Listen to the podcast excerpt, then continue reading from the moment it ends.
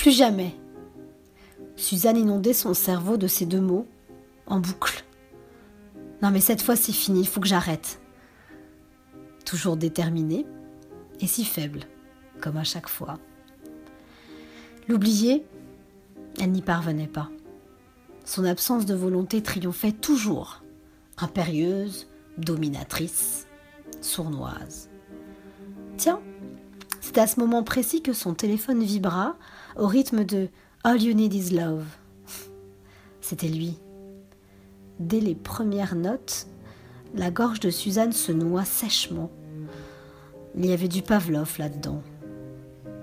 Elle fixa le téléphone posé sur la table basse du salon.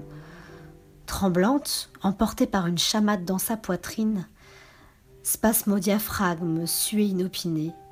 Et puis parcourue par une décharge électrique dans le ventre, elle se lança un Respire, punaise, mais, respire, ne t'arrête pas de respirer. Se calmer, reprendre le contrôle. Suzanne avait quitté la pièce espérant résister à l'envie de lire ce message. Son téléphone sonna une deuxième fois, comme à l'accoutumée. Un SMS l'attendait. All you need is love, love is all you need. Un SMS de sa part. Un jour, elle avait osé lui demander Tu penses à moi? Lui. De plus en plus. Dix interminables minutes et la pile de linge à plier ont eu raison de son impatience. Elle saisit le téléphone, tremblante, il lui fallait sa dose. 18h15, je t'attendrai au croisement de nos vies, là où la lumière inonde ces routes sinueuses. Tu connais ce pont, c'est le nôtre. Viens. Ce style inimitable, passionné et passionnant, cette urgence dans les mots, l'absolu au bout du texto. De multiples sensations s'infiltraient en elle. La fougue, l'euphorie, la joie, l'apaisement, la colère aussi, mais l'envie surtout. Elle était irrésistiblement ivre de cet homme.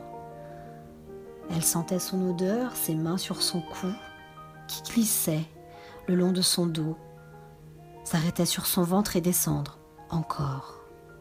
Elle lâcha un soupir. Suzanne ferma les yeux, laissa tomber sa tête sur le dossier du canapé et puis les images toujours plus nettes apparaissaient. C'est d'abord sa bouche qu'il prenait avec douceur, puis plus fermement, ardemment.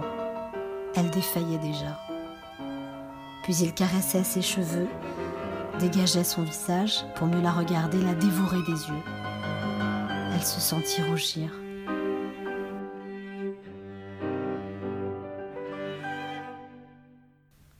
Puis la moiteur d'un baiser langoureux, un corps qui vacille face au tourment d'une passion et la chaleur d'une peau glabre se répandait sur elle. Elle attendait tout, il ne donnait rien.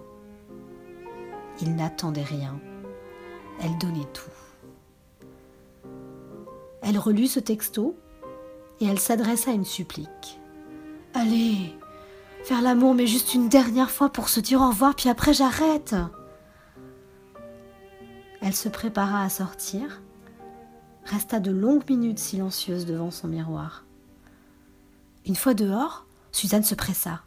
Elle attaqua le pont d'un pas soutenu tout en serrant la ceinture de son trench pour limiter la fraîcheur du vent dans l'entrebâillement de sa chemise.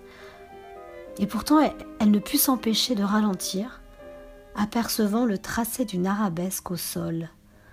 Le halo jeté par le lampadaire révélait la beauté des courbes, la douceur des traits. Elle suivait des yeux la multitude de chemins qui s'offraient à elle. Un frisson la gagnait, qui laissait finalement place à un sourire conquérant. Elle regarda sa montre. 18h10. Sa fille finissait son cours de danse à 19h. Et si pour une fois, elle allait la chercher pour rentrer ensemble? Suzanne tourna les talons, laissant son ombre disparaître dans la lueur de cette nouvelle nuit. Cette fois-ci, c'était fini.